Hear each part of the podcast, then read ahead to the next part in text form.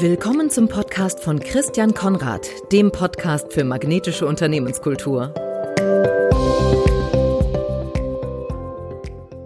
Ja, ich begrüße heute als Gast in meinem Podcast den Lutz Langhoff. Lutz moin. wird auch, hallo Lutz, moin moin.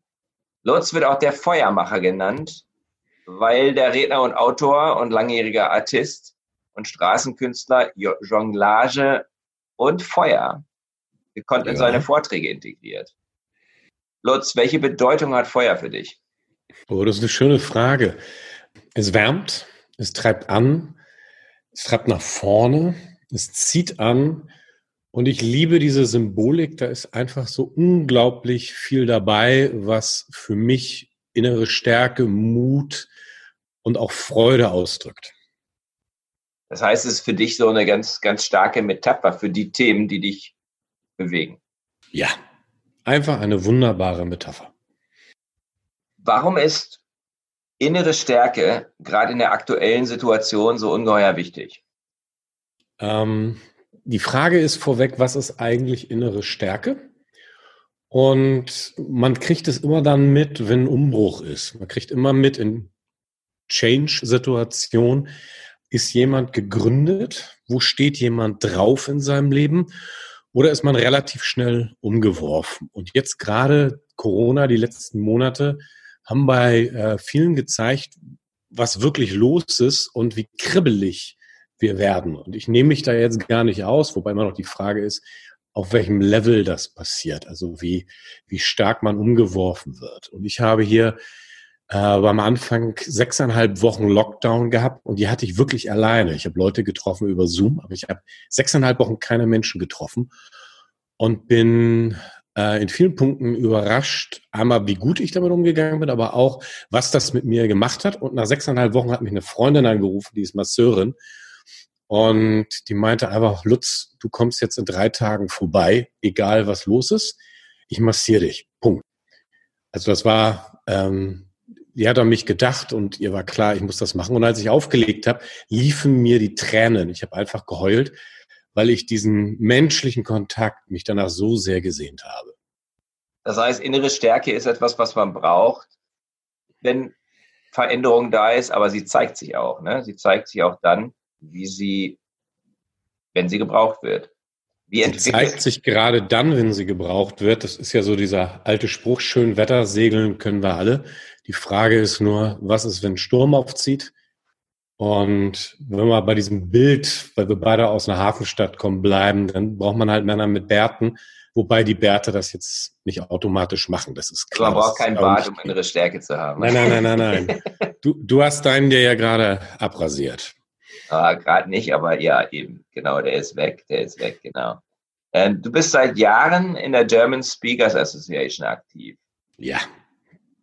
Als Redner bist du natürlich von der Covid-19-Situation besonders betroffen. Wie gehst du mit dieser Herausforderung um? Wie gehe ich mit dieser Herausforderung um? Das ist eine schöne Frage. Du triffst jetzt ähm, wirklich den Nerv, weil ich habe zwei Geschäftsfelder. Einmal eine Vermietung von einer Event-Location hier in Hamburg und größtenteils halt Keynotes. Und da ich auf der Bühne Bilder male, herauskommt aus diesem Varieté, also es brennt, es schneit, ich habe Fahrräder da, Bowlingkugeln, Rattenfallen, alles Mögliche, ist meins, weil es so von der Interaktion lebt, besonders live gefragt, da besonders stark, aber man kann das nicht mal so eben auf Zoom übertragen. Und so habe ich zwei Geschäftsfelder, die mir zu 100 Prozent weggefallen sind. Und dann habe ich mich meiner alten Stärken als Gründungsberater, also ich habe beruflich einige äh, Hintergründe, äh, mit dem Diplom Wirtschaftssoziologe im Schwerpunkt Organisationssoziologie und Personalentwicklung, Varieté-Artist, das habe ich zwölf Jahre als Vollprofi gemacht und Gründungsberater seit Anfang des Jahrtausends paar hundert Startups begleitet. Daher kommt auch meine Expertise zum Thema unternehmerisches Denken und Handeln. Und dann habe ich gesagt, okay, dann muss ich mich halt meine, meinen alten Wurzeln wieder hinwenden und habe angefangen, äh, im Coaching-Bereich eine Menge weil da auch gerade viel gefördert wird. Und jetzt weiß ich seit zwei Tagen, dass der Bereich, der gefördert wird, dass der wahrscheinlich eingestellt wird, weil die BAFA komplett überrannt wird. Das heißt, mir ist jetzt auch gerade das nächste Standbein weggebrochen vor zwei Tagen und du, du, du triffst genau den richtigen Punkt, weil ich nur grinsend aus dem Fenster gucke und mich frage, okay, wie wird dieses Jahr? Es wird herausfordernd und es wird, es, es stellt dich sozusagen vor die Herausforderung, die ich auch kenne, dass man sich halt in dieser Situation immer wieder neu finden und erfinden muss. Ja, ja. also ich mache jetzt richtig klassisches Szenariendenken. Bin hier, ich habe hier äh, die Event-Location, wo ich habe, da kann man sehr gut Workshops machen. Ich habe eine riesige Moderationswand über drei Meter und etliche Flips. Und ich mache das jetzt richtig klassisch. Was ist wenn? Wie läuft? Was würde passieren, wenn dieses Szenario eintritt? Was will ich eigentlich? Oder sage ich mir, hey, ich schnall den Gürtel noch eine Nummer enger und schreibe jetzt zwei Bücher. Da ist, da geht mir so alles durch den Kopf. Mhm. Kommen wir nochmal zu deinem Thema. Vielleicht leitet uns das dann auch und gibt es dir vielleicht auch die eine oder andere Idee, das hoffe ich natürlich aus unserem Gespräch, mhm. ähm, die dich sozusagen auch beflügelt und inspiriert. Woran erkennst du Menschen, die innere Stärke haben? Okay. Die Frage nach der inneren Stärke ist ähm, ziemlich gut, weil ist auch so ähnlich wie, also wo man das erkennt, auch wie, ob jemand innere Stärke hat. Generell kann man das in unterschiedlichen Feldern unterschiedlich aufzeigen. Also ein Therapeut hat eine andere innere Stärke als ein Manager hat eine andere innere Stärke als jemand, die visionär nach vorne geht, weil man da unterschiedliche Bereiche braucht. Aber im Großen und Ganzen, wenn man einen Kern nimmt, bezieht es sich auf Menschen, die das Ja zu sich selber, zur Situation und zu dem Prozess, in dem sie stecken haben. Das ist für mich die kürzeste Definition von innerer Stärke. Also in meinen Worten würde ich jetzt sagen, die die sich selbst gut kennen. Ja. Und sich selbst wertschätzen. Dieses sich selbst wertschätzen ist dabei mit das Wichtigste. Ich kenne sehr viele Menschen, die sich sehr, sehr gut kennen, sehr erfolgreich sind, aber angetrieben von Selbsthass, von, Entschuldigung, wenn ich so harte Worte nehme, aber wenn man genau hinschaut, merkt man das relativ schnell, ähm, von ganz starker Selbstkontrolle, weil sie sich selbst nicht trauen und damit kommen sie sehr weit und sie wirken nach außen unglaublich stark. Aber wirklich Stärke würde ich das nicht nennen, sondern das ist noch ein Weglaufen von sich selber. Und da lohnt es sich hinzuschauen, weil Stärke nach außen heißt noch nicht Stärke nach innen.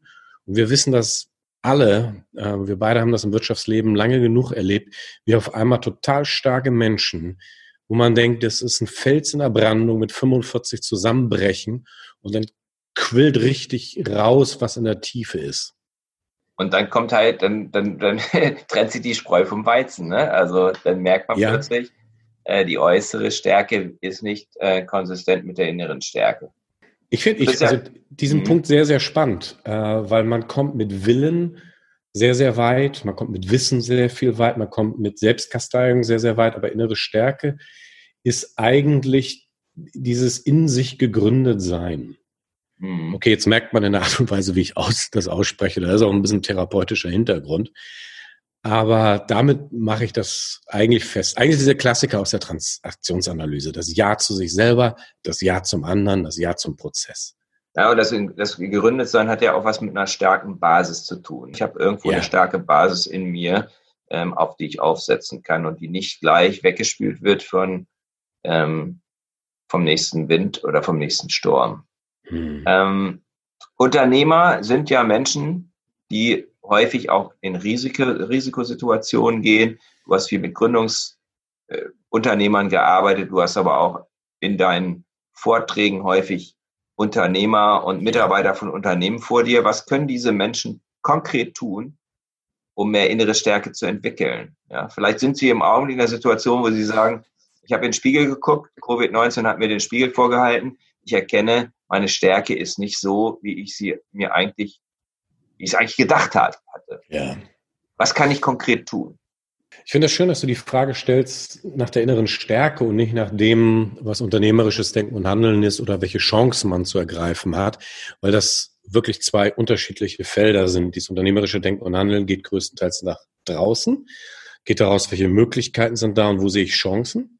Innere Stärke ist die Frage zu mir selber. Und für mich, für mich sind die großen Klassiker an der Stelle, sich Zeit zu nehmen mit den Fragen, ganz klassischen Sesamstraßenfragen. Wieso, weshalb, warum?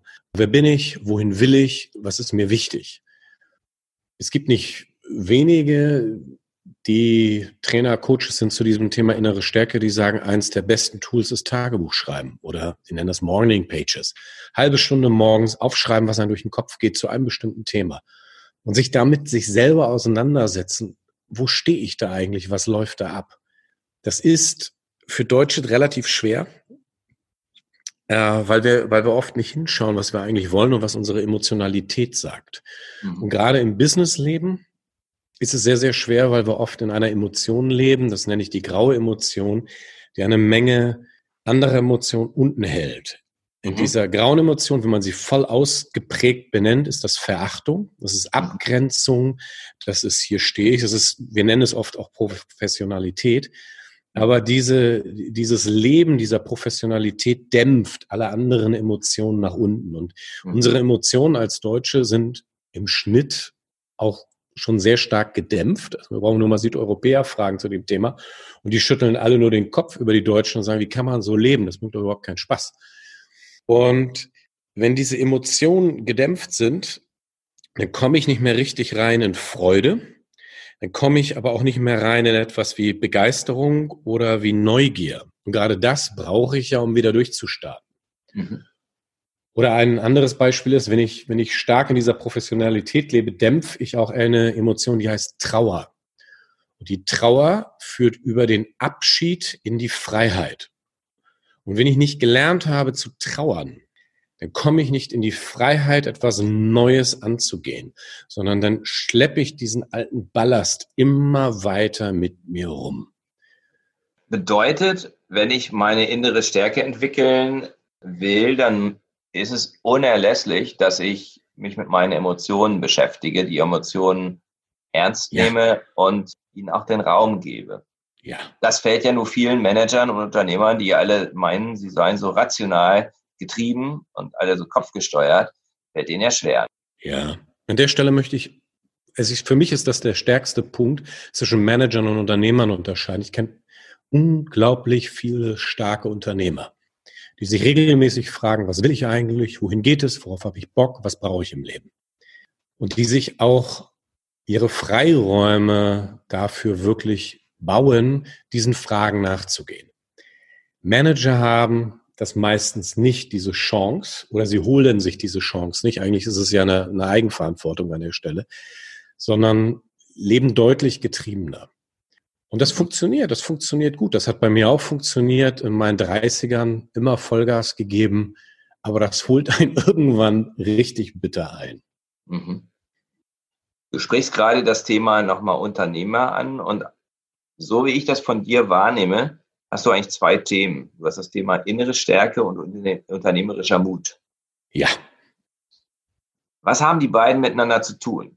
Sind sie quasi äquivalent oder sind das unterschiedliche Konzepte? Es sind beides, beides gleichzeitig. Ich hatte das vorhin schon ein bisschen angedeutet. Von meiner okay. Historie her war ich äh, zehn Jahre in einem Gründungszentrum als Coach, Trainer, Projektleiter Manager und habe äh, über 950 Startups dort in Summe in den Jahren begleitet. Und daher habe ich mich mit dem Thema unternehmerisches Denken und Handeln, unternehmerischer Mut im Markt positioniert als Redner, weil es mich völlig begeistert. Was ist das, was Menschen dabei richtig stark macht? Und ich bin ja auch Organisationssoziologe, das heißt, ich komme sehr vom Blick vom Ganzen, von der Organisation und bei den Gründungen sehr aus dem Außen. Wo sind die Chancen, wo sind die Möglichkeiten? Und über die Jahre in der Arbeit mit Gründern habe ich immer mehr meine Faszination dafür entwickelt, woher kommt denn der Mut, woher kommt denn diese Stärke in dem Einzelnen? Und so ist mein Blick immer weitergegangen, was macht diesen Mut in jemanden aus? Und es gibt Menschen, die haben ein unglaublich gutes Gespür über, über Marktchancen, über Türen, die aufgehen, die auch in Corona aufgehen. Ich habe äh, Samstag eine Kino in einem Autokino gehalten. Der Besitzer war einer der ersten, der ein Autokino jetzt in dieser Krise aufgemacht hat und der hat keine Woche gebraucht, als Corona kam, bis ihm klar war, Autokino, das ist jetzt für ein, zwei Monate die Antwort. Und der hat, der, der lebt so stark in diesen Möglichkeiten, sieht das im Außen und das ist eine echt irre Gabe, wenn man das über Jahre entwickelt hat. Das ist etwas, was man entwickelt. Das, damit wird man nicht geboren, sondern dem setzt man sich aus, bis man es drauf hat, zu sehen, hey, wo sind meine Chancen? Das ist aber was ganz anderes als innere Stärke, wo man im Kontakt mit sich selber ist, wo man genau weiß, was man möchte und wo man auch ähm, so ein integrierter Charakter wird, der sein Ja zu sich selber gefunden hat. Und wenn man genau hinschaut, das tut manchmal weh zu sehen, aber es sind nicht wenige Unternehmer und noch mehr Manager, die in vielen Punkten eigentlich vor sich weglaufen und in, mit Arbeit sich betäuben. Also man kann sagen, die beiden sind irgendwo komplementär. Die sind komplementär. Also so ein wirklicher, wirklicher unternehmerischer Mut, so wie ich dich jetzt auch mit dem Beispiel verstanden habe, der baut auf auf einer inneren Stärke. Also Ansonsten ist es vielleicht auch irgendwie Waghalsigkeit oder, oder so. Aber wenn der Mut gegründet ist in der inneren Stärke, dann wird ein Schuh raus. Ist das richtig verstanden? Ja und nein gleichzeitig. Das ist ja ganz oft so, dass wir unternehmerischen Erfolg haben, recht früh oder, oder du bist, glaube ich, mit Mitte 30 aus äh, bei Kellogg's rausgegangen, soweit ich deine Story weiß. Und viele Unternehmer, also die ich kenne, die haben schon deutlich früher angefangen, in ihren Zwanzigern und über die Jahre was aufgebaut. Aber oft kommt eine persönliche Krise, die sie überhaupt nicht mehr gebacken kriegen und dann bricht auch das Unternehmerische für einige Jahre weg. Okay. Und mhm. Menschen, die sich dem richtig stellen, die entwickeln oft danach noch eine Stärke und kommen dann auch unternehmerisch in eine ganz andere Weite, äh, Größe und auch äh, Fähigkeit, etwas zu tragen und eine Zuversicht anderen aus gegenüber auszudrücken. Und da sind wir bei deinem magnetischen. Äh, mhm. viele, viele dieser Unternehmer sind beim Anfang sehr stark getrieben, drücken dieses Getriebensein auch anderen auf. Mhm. Und richtig magnetisch werden die Menschen eigentlich erst, wenn sie innere Stärke, richtig rund entwickelt haben mit diesem, und ich wiederhole mich, dieses Ja zu sich selber, Ja zur Situation, Ja zum Prozess, Ja zum Kunden, Ja zum Mitarbeiter, das kann man auf alles Mögliche beziehen, wo es auf einmal etwas Warmes wird, etwas Anziehendes. Das Treibende, das Pushige, das hat auch was Charismatisches. Ich mag aber das, wo ich sehe, da steht jemand ganz und gar für etwas ein und hat dieses, dieses ja zu anderen Personen. Er schätzt andere Menschen und möchte sie stark machen. Mhm.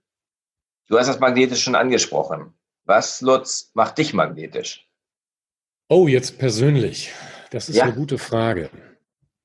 Uh, John Wesley hat mal gesagt, I set myself on fire and let the people watch me burn. Ich liebe diesen Satz. Und ich glaube, bei mir ist das Leidenschaft, und dass ich aufmache, dass ich sehr, sehr ehrlich bin über das, was in mir abläuft, über das, was mich herausfordert, über Scheitern und dieser Umgang damit. Also es ist eine Mischung aus Leidenschaft, aus Ehrlichkeit und dazu stehen, so einer, so einer, so einer grundsätzlichen, hier bin ich Haltung.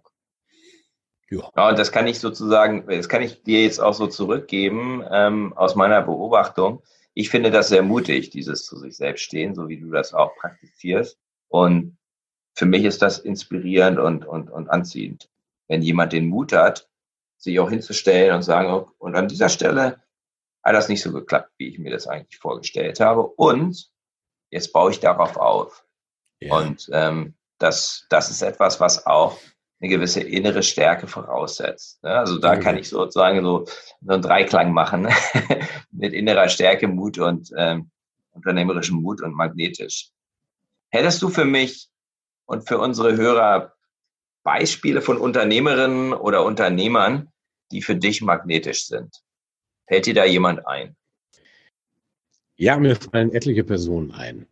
Das sind jetzt aber nicht die großen Bekannten, die man dann nur aus Funk und Fernsehen kennt, sondern mich interessieren Menschen, wenn ich sage, die sind charismatisch, weil ich sie persönlich kennengelernt habe.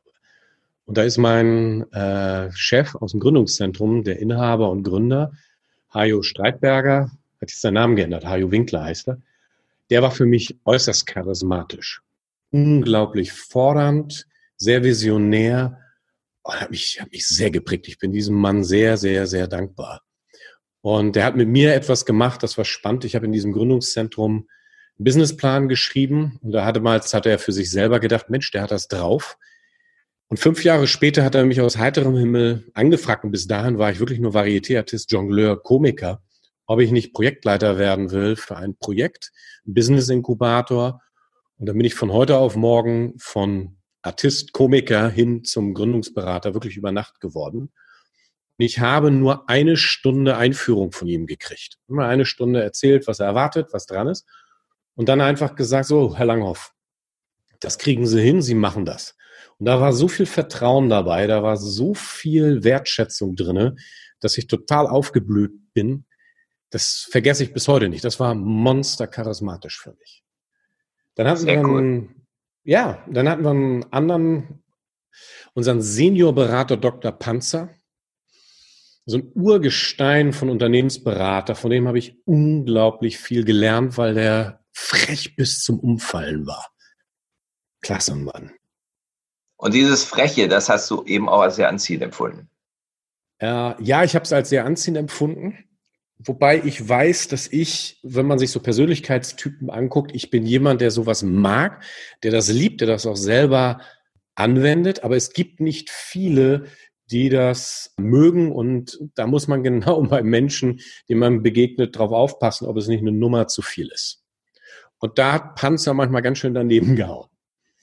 Ja, das ist interessant, weil magnetisch ist natürlich sehr subjektiv. Also der, oh ja. die, die Unternehmerin oder Unternehmer, die du magnetisch empfindest, müssen nicht andere ähnlich empfinden. Und ähm, ich finde, man kann dazu stehen, dass es auch diese Sortierfunktion, die ich dem Magneten immer zu, zuweise, die er ja auch hat, äh, physikalisch. Und da kann man auch ganz selbstbewusst sagen, ja, ich finde die magnetisch und du musst es gar nicht finden. So, ich mag das, das Bild. Ich mag das Bild sehr. Nachdem du mir das mal vor einem halben Jahr vorgestellt hast, begleitet mich das, besonders diese Sortierfunktion. Ich habe vor, boah, jetzt muss ich mir überlegen, fünf Jahren einen Jugendhilfeträger mit aufgebaut. Als Gründungsberater war da sehr intensiv die ersten drei Jahre dabei.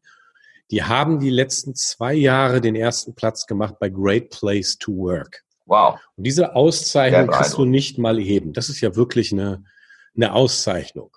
Mhm. Und wenn man jetzt, wir haben das anders genannt, das ist jetzt nicht das Wording dieses Jugendhilfeträgers, aber unternehmerisches Denken und Handeln wird dort sehr, sehr, sehr groß geschrieben. Beim Jugendhilfeträger dürftest du das nie so nennen, dann laufen die alle Mitarbeiter ab, weil Sozialpädagogen wollen keine Unternehmer sein. Die wollen Sozialpädagogen sein. Aber es geht um diese hohe Autonomie, es geht um hohe Selbstverantwortung, eigene Entscheidungen treffen, selber seine Arbeitsfelder schaffen. Und das könnte man unter diesem Blickwinkel unternehmerisches Denken und Handeln packen.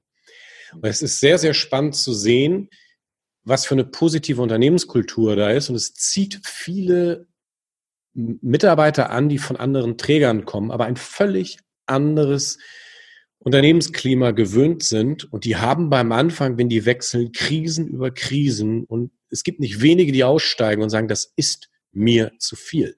Diese Eigenverantwortung, dieses selber sehen, ich schaffe das nicht. Mhm. Und da darf man das nicht unterschätzen, dass etwas, was nach außen für, für Leute, die sich das gelernt haben, mit New Work auseinandergesetzt haben, was es für mich heißt, da reinzugehen, hochmagnetisch, total anziehen, das bringt Spaß ohne Ende.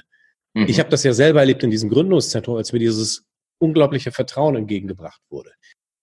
Aber wenn ich das nicht will und das von meiner Persönlichkeitsstruktur nicht angehe, dann ist das stellenweise eine Überforderung nach der anderen. Es gibt dazu einen Klassiker, und zwar aus den 60er, 70er Jahren, als Bergarbeiter aus der Türkei nach Deutschland kamen. Und das sieht anders aus als in der Türkei für Bergarbeiter und die Autonomie eines Bergarbeiters, also das ist noch meilenweit von New, New Work heute entfernt. Aber für dem, was Menschen aus diesem Kulturkreis gelernt haben, ist das schon hoch autonom. Und witzigerweise gab es unglaublich viele Herzkrankheiten bei Türken im Bergbau in dieser Zeit, weil diese Veränderung ähm, für die eine enorme Herausforderung war. Und diese Herzkrankheiten hatten eigentlich in dieser Häufung nur Manager, wo das aufs Herz geschlagen ist. Und das finde ich total spannend, weil das zeigt, ich habe eine Kultur zu lernen. Wenn ich die gelernt habe, kann ich damit auch gut umgehen. Mhm.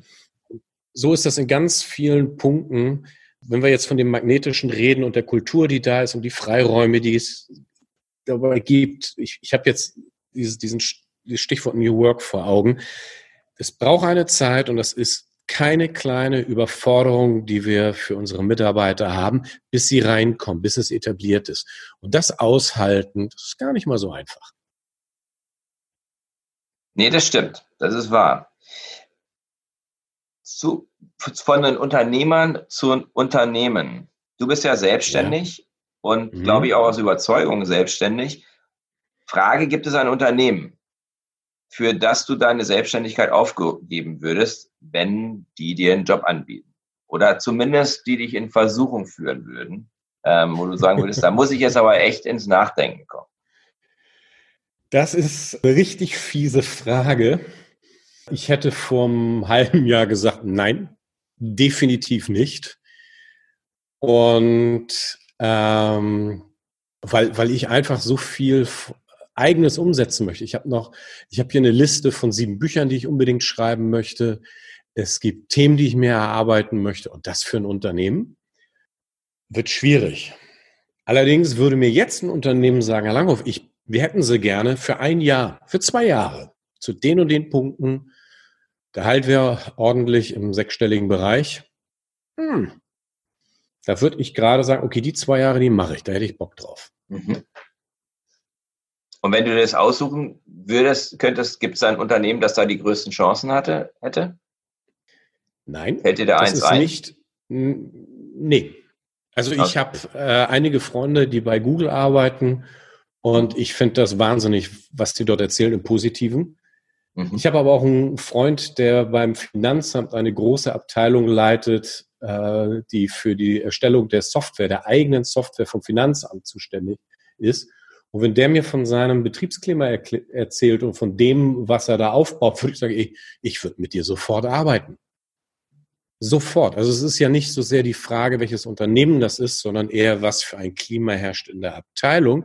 Wer ist der Vorgesetzte und welche Räume habe ich, in die ich reingehen kann? Mhm. Ich könnte jetzt ein paar Unternehmen sehen, die ich ausschließen würde.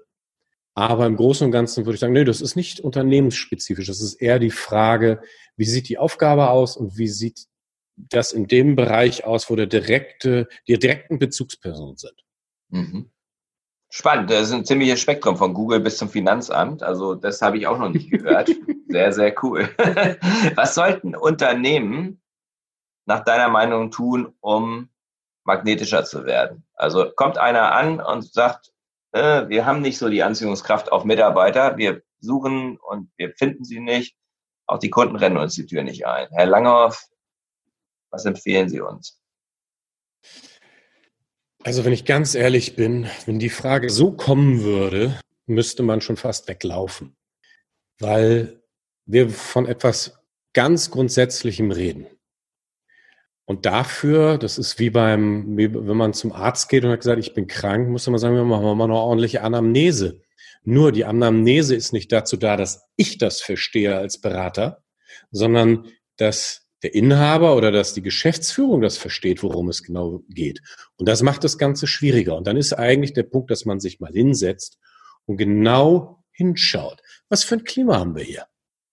Welche Freiräume haben Mitarbeiter? Wie werden hier eigentlich Vorgesetzte gesehen? Wie sehen wir den Kunden? Sind wir so sehr mit der Peitsche im Rücken und haben so viel Druck, dass wir gar nicht mal Möglichkeit haben, Unternehmenskultur wirklich umzusetzen? Das heißt, wir haben eine, die in der Praxis gelebt wird und die weicht extrem ab von dem, was wir gerne hätten. Also die, die Frage ist, ist Theory in Use and Theory in Practice und das weicht oft sehr stark ab. Aber habe ich überhaupt die Möglichkeit, mich mal hinzusetzen und überlegen, woran liegt das, wenn es sind die Punkte? Und jetzt sind wir bei dem, was auch am Anfang innere Stärke ausmacht, sich hinsetzen, mal wirklich gucken, ja, was läuft denn hier? Und das mhm. dauert. Ich liebe diese Story vom alten Krupp. dass der morgens eine halbe Stunde, bevor das Werk aufgemacht hat, bevor die Arbeiter kamen, durch die Räume gegangen ist und beim Laufen durch die Räume ihm klar wurde, was dran ist. Das hat ja schon fast meditatives etwas. Ich gehe durch die Räume mhm. und in diesem Gehen, in dieser Ruhe dabei entsteht in mir etwas. Das ist aus meiner Sicht mit der wichtigste Tipp. Der ist jetzt aber nicht, machen Sie das, machen Sie das oder brauchen Sie das. Natürlich kann ich jetzt sechs Faktoren für unternehmerisches Denken und Handeln, für mehr Feuer im Leben, für mehr Feuer in Organisation, weil die Faktoren, die kann man organisational und individuell betrachten. Die gelten in beiden Bereichen. Aber das ist, das ist uninteressant. Das ist Wissen. Da, da gucke ich mir zehn Videos von TEDx an oder bei Gedankentanken und das war's. Und dann das ist doch nicht, das ist doch keine, keine Lösung dabei, sondern die Frage ist, wenn wir eine deutlich magnetischere Unternehmenskultur wollen, was heißt das konkret für uns? Mhm. Und das braucht Zeit und den Willen, sich radikal in Frage zu stellen. Das tut weh. Aber es ist geil, weil die Freiheit hinter dieser Angst, wenn man da reinkommt, das bringt richtig Spaß. Mhm. Sehr gut. Lutz, ich habe noch vier Fragen, die ein bisschen persönlicher sind zum ja. Abschluss. Und die Fragen drehen sich um die vier Dimensionen von magnetisch sein. Ja. Nämlich der Warum, der Wer, also der Beziehungsdimension und der Energie, der Wie-Dimension und last but not least der Fokus oder Was-Dimension. Magst du die Vision, die du für dein Leben hast, dein persönliches Warum mit uns teilen? Sehr persönlich, ich weiß. Ja, ich weiß. Ich könnte das wunderbar beruflich sagen, das heißt da Be on Fire. Mhm. Das ist ein Claim, und dem habe ich mich eigentlich jahrelang gedrückt, weil ich kommend aus der Kunst und dann zehn Jahre im Gründungszentrum, aber immer das Gefühl habe, hey, ich habe mehr Management-Sprech zu zeigen, weil den Künstler glaubt mir sowieso jeder. Und dann habe ich Angst davor gehabt, dieses Kreative so richtig rauszulassen. Und als ich vor fünf Jahren mein Claim geändert habe, merke ich, was für eine Freiheit da drin ist. Und das gilt beruflich so richtig als Vision. Die nächste Frage ist, was ist es denn privat? Und ich verbinde das mal mit einem Ausspruch von den Sprüchen in der Bibel, Mehr als, andere, äh, mehr als alles andere bewahre dein Herz, aus ihm entspringt die Quelle des Lebens. Ich übersetze das für mich, mehr als anderes bewahre dein Herz, aus ihm entspringt dein Feuer. Ähm, meine, mhm. Ja, ja, klar. Es ist aber noch was, es ist noch ein kleines bisschen anders, weil für mich die Quelle des Lebens Gottes und die Beziehung zu ihm. Mhm. Das bringt uns zur Wehrfrage, ne? was sind deine drei wichtigsten Beziehungen? Ja, du hattest mir die Fragen im Vorfeld geschickt und ich war wirklich überlegen, in welcher Ehrlichkeit antworte ich dabei. Aber wenn ich, wenn ich hinschaue, ich gehe ganz viel, ganz viel dabei durchgegangen. Eins ist Gott, definitiv, nehme mir sehr viel Zeit für ihn. Zweitens, ich würde sagen, im Moment mein geistlicher Vater, mit dem ich alle zwei Wochen, zwei Stunden äh, mich austausche, der mich seit sieben Jahren begleitet. Und dann meine Kids. Mhm. Und das ist natürlich, wenn es die Frage, wo ist mein eigenes Feuer, dann müsste ich sagen, nein, es sind nicht meine Kinder, weil da gebe ich. Da habe ich ganz viel zu geben. Mhm. Ja. Was gibt dir Energie? Energie hat ja viel wahrscheinlich auch mit Feuer zu tun, oder? Ja, aber ich bin, ich bin einer der sogenannten extrovertierten, introvertierten. Ich brauche Zeit für mich. Was mir Energie gibt, wenn ich einen perfekten Tagesstart habe, dann fängt er bei mir mit einer Stunde Sport an. Also sehr viel Gymnastik, Kraftübungen, Planks machen, Kniebeugen, so alles, was dabei ist. Danach kalt duschen, kleines Frühstück, bisschen Saft und dann setze ich mich hin und schreibe eine Stunde Tagebuch. Das mache ich fast jeden Tag. Eine Stunde lang aufschreiben, was dran ist, was los ist, mich klären, was ist emotional bei mir. Man darf an der Stelle aber auch nicht vergessen, ich verdiene mein Geld auf der Bühne und ich werde dafür bezahlt, in der Dreiviertelstunde, wo ich auf der Bühne bin, wirklich auf den Punkt zu kommen. Und dafür habe ich mich stark mit mir selber auch auseinanderzusetzen, mit auseinanderzusetzen, was ist bei mir los, was liegt vor mir. Ich erarbeite mir das dann, nach dem Tagebuch lese ich meistens auch eine halbe Stunde Bibel und danach meditiere ich, bete ich, kaue Sachen durch und wenn ich diese Zeit habe, das sind dreieinhalb Stunden, dann merke ich, das wird ein Tag, der wird, der ist getragen, der hat ganz viel Energie. Mhm. Das heißt, du nimmst die Energie sehr stark aus der Introspektion und der Zeit mit dir selber, um dann ja. rauszugehen und ähm, deine Wirkungen nach außen zu tragen. Ne? Ja. Aktuell, Mai 2020, was ist dein Fokus, was ist deine Top-Priorität? Das ist die letzte, meine letzte Frage für heute. Ja, nachdem mir gerade äh, das dritte Geschäftsfeld weggebrochen ist, ist meine große Frage gerne, womit verdiene ich in den nächsten Monaten mein Geld? Und die Frage, die bleibt wirklich gerade da stehen und für, die, für den Rest der Woche bleibt die auch stehen. Ich will noch nicht mal innerhalb von ein, zwei Tagen eine Antwort. Aber meine Top-Priorität ist, wo kommt mein Geld ab, sagen wir mal, Juli rein? Mhm nachvollziehbar, weil erstmal geht es darum, natürlich auch die Brötchen zu, zu bezahlen, bevor man dann auch an ja. größere Themen rangeht.